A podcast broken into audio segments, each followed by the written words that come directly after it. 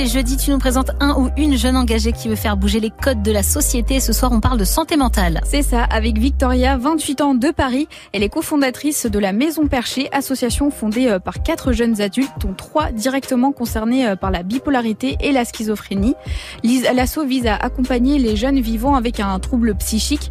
Victoria, elle, euh, a été diagnostiquée il y a 8 ans d'un trouble bipolaire et psychotique. Elle s'est retrouvée seule face à sa maladie. Mes médecins m'ont dit euh, de pas le dire à l'école, de pas le dire euh, ensuite dans ma vie pro, et donc je me suis sentie un peu piégée avec ça. Et donc j'en ai parlé très peu. On n'a pas vraiment annoncé le truc à ma, ma famille. Et euh, ça fait partie des choses qu'on veut changer avec la maison perchée, euh, qu'on ose beaucoup plus en parler, qu'on soit moins stigmatisé, parce que ça rend euh, le parcours de vie très très compliqué de cacher tout ça et de se retrouver très seul avec sa maladie. En fait, le reproche des fondateurs, c'est le manque de suivi après une hospitalisation. Les personnes concernées se retrouvent donc seules, sans savoir vers qui se tourner. Il n'y a pas vraiment de structure adaptée en France. D'ailleurs, la Maison Perchée est partie de là. Le but, c'était vraiment de, combler ce vide pour permettre aux jeunes de s'entraider. Victoria me l'a dit, une structure comme ça aurait pu lui épargner deux tentatives de suicide. Pour bien comprendre l'ampleur, il faut savoir que 13 millions de Français sont touchés par un trouble psychique, soit une personne sur cinq. C'est énorme. En plus, la période Covid n'a pas vraiment euh, facilité euh, les choses, d'où l'importance de faire un gros travail sur l'image de la société envers les personnes souffrant de troubles psy. Il y a une première chose, c'est de montrer que, bah, en fait, euh, on n'est pas des fous dangereux comme on peut être dépeints dans les films, dans les séries. Et ça, ça nous rend dingue, c'est le cas de le dire. Et à la fois montrer quand même que c'est un handicap, montrer les difficultés qu'on peut rencontrer qui sont invisibles parce que c'est des handicaps invisibles en dehors des, gros moments de crise souvent. Donc il y a vraiment ce double enjeu.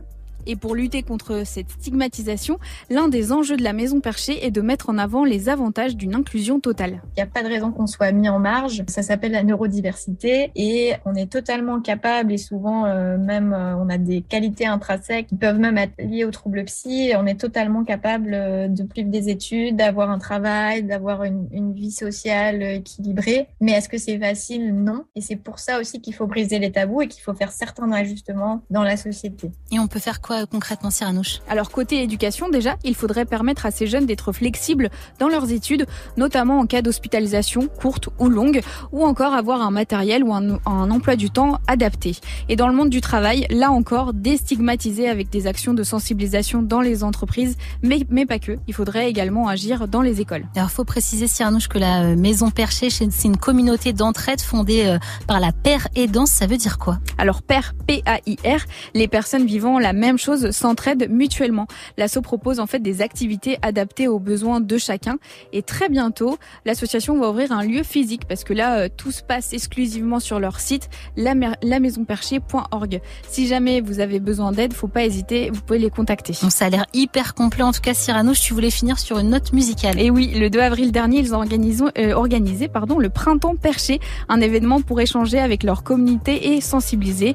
Table ronde, exposition d'art, concert. Je vous partage un extrait du son de MC Max, Le Funambule, un morceau écrit spécialement sur les troubles psychiques. Alors que tout va bien, les premiers symptômes apparaissent. Du jour au lendemain, tu t'enfermes dans ta forteresse comme tu le fais avec tous tes proches. Tu me vois comme un obstacle tes convictions, tu t'accroches, tu te prends pour un oracle.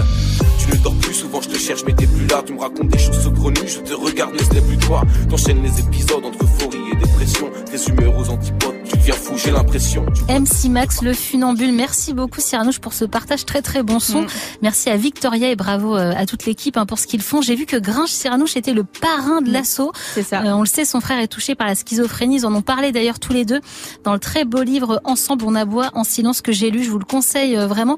Gringe qui s'est confié à un Cyranouche oui. sur l'association. Exactement. Il, il, en fait, il veut servir de son image pour justement sensibiliser au maximum il est touché, hein, donc euh, il, il, veut mettre en avant, il veut mettre en avant euh, autant que possible. Bravo à lui, c'est hyper cool. Geoffrey, est-ce que tu es sensibilisé toi à tous ces sujets de santé mentale ou pas? Bah maintenant ouais, parce qu'en fait on en parle vraiment un peu, ouais, de plus en plus, c'est un peu partout. Et c'est vrai que moi quand j'étais jeune, mais jusque très tard, je pense jusqu'à 14-15 ans, je pensais que ces ces genres de troubles, c'était que pour les adultes ou les vieilles mmh, personnes, ah la bipolarité, la ouais. schizophrénie, parce qu'on n'entendait jamais parler en fait euh, pour, les, pour jeunes. les, jeunes. Et je trouve ça bien en fait maintenant qu'il y ait des associations comme ça qui montrent bah, que ça peut toucher vraiment déjà tout le monde et puis que en plus plus, on peut aider les jeunes et qu'il faut les aider surtout parce que effectivement, si tu te retrouves seul euh, derrière, bah, ça peut être très très compliqué quand même pour un parcours scolaire ou un parcours professionnel. Et surtout, on oublie, mais c'est un handicap invisible, donc bah on l'oublie souvent, mais en fait, il faut il faut les aider et en plus, ils font partie de la société. De la société. les chiffres sont énormes. Tu nous donc, disais tout à l'heure, ouais.